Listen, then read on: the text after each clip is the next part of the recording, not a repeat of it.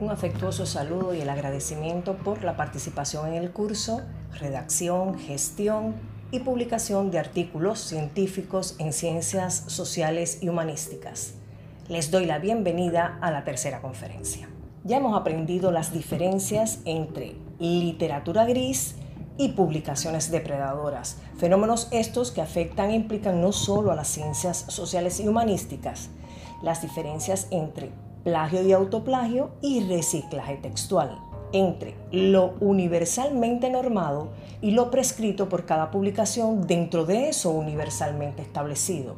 Extensión de los resúmenes y de los artículos medida bien en cantidad de palabras o en cantidad de caracteres, tipo y cantidad de palabras clave, declaración de originalidad y conflicto de intereses en uno o en sendos documentos, el uso de plataformas para la suscripción y de correo electrónico para las notificaciones.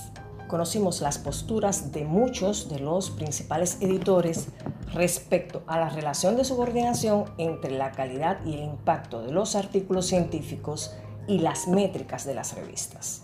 A estas alturas debe quedar claro que la gestión y publicación de textos científicos son procesos complementarios, concurrentes, pero no simétricos de la escritura científica. Esto significa que el artículo debe ser escrito con un cierto carácter diacrónico, es decir, debe tratarse de que sea viable mientras dure el proceso de edición sin que su objeto, método, novedad y aportes caduquen. Es por ello que se prefiere los enfoques macro y es por eso que las revistas han optado por acreditar no solo la fecha de publicación tanto del preprint como del artículo, sino también la de su envío, la de su recepción y la de su aceptación, etapas entre las cuales suele haber intervalos muy regulares. Entonces, a escribir el artículo científico. ¿Puede alguien publicar un artículo científico sin ser un investigador stricto sensu, sin estar haciendo un estudio de maestría o doctorado, o sin estar desarrollando un experimento, o sin pertenecer a un proyecto de investigación? La respuesta de este curso es sí. Veamos algunos ejemplos a partir de las diversas especialidades de los cursistas de esta edición. Un arquitecto está motivado por el uso de las rejas como seguridad en ciudades expuestas a riesgo sísmico. No tiene una idea definida, pero tiene motivaciones personales y compromiso ético y deontológico. La evidencia empírica indica el peligro de esa situación. ¿Qué hacer y cómo? Primero, acudir a fuentes pasivas, periódicos, revistas, cotidianos en general, para indagar noticias sobre el tema. Segundo, acudir a fuentes vivas para recopilar testimonios sobre terremotos, vulnerabilidades urbanas. Tercero, acudir a fuentes de órganos oficiales para obtener registros urbanísticos y conocer la cantidad de viviendas enrejadas en un periodo determinado hacer fotografías, fotografías que permitan comparar materiales, estructuras, efectos más o menos estéticos, auxiliarse de la literatura general.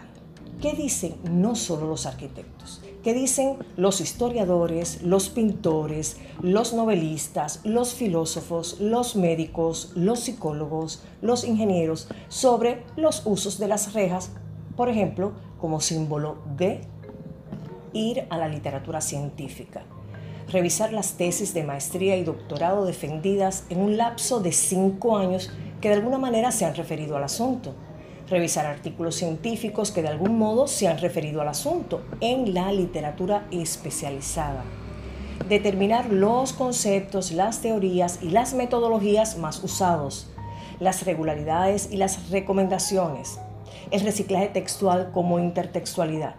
¿Qué sigue? Organizar, integrar, evaluar, sistematizar, sintetizar, analizar, contrastar, deducir, inducir, criticar y referenciar. Aquí ya el arquitecto sabrá si su motivación por el uso de las rejas como seguridad en ciudades expuestas a riesgo sísmico es objeto de interés científico y social o sea, si puede constituir un problema social de ciencia. Así, el arquitecto tendrá su primer artículo científico. un artículo de revisión con el estado del arte y la sistematización como metodologías. El artículo de revisión, que es la primera clasificación en la taxonomía de APA, pero igualmente reconocido por las normas Vancouver, MLA, Harvard y Chicago. Este primer artículo, artículo de revisión, podría constituirse en un primer capítulo de una futura investigación, pues como se conoce, toda investigación lleva un importante componente del estado de la cuestión. Podría ser incluso una primera parte de otro artículo. Alerto sobre el entusiasmo. Ya tengo artículo, ya voy a publicar. ¿Y dónde? Preguntas para terminar esta tercera conferencia. ¿Y si el Nobel escritor no fuera arquitecto, sino médico o informático? ¿Se descarta el enfoque social y humanístico del artículo? Y si el novel escritor científico ya tiene avances de su investigación, pero los considera discretos como para publicar en un artículo,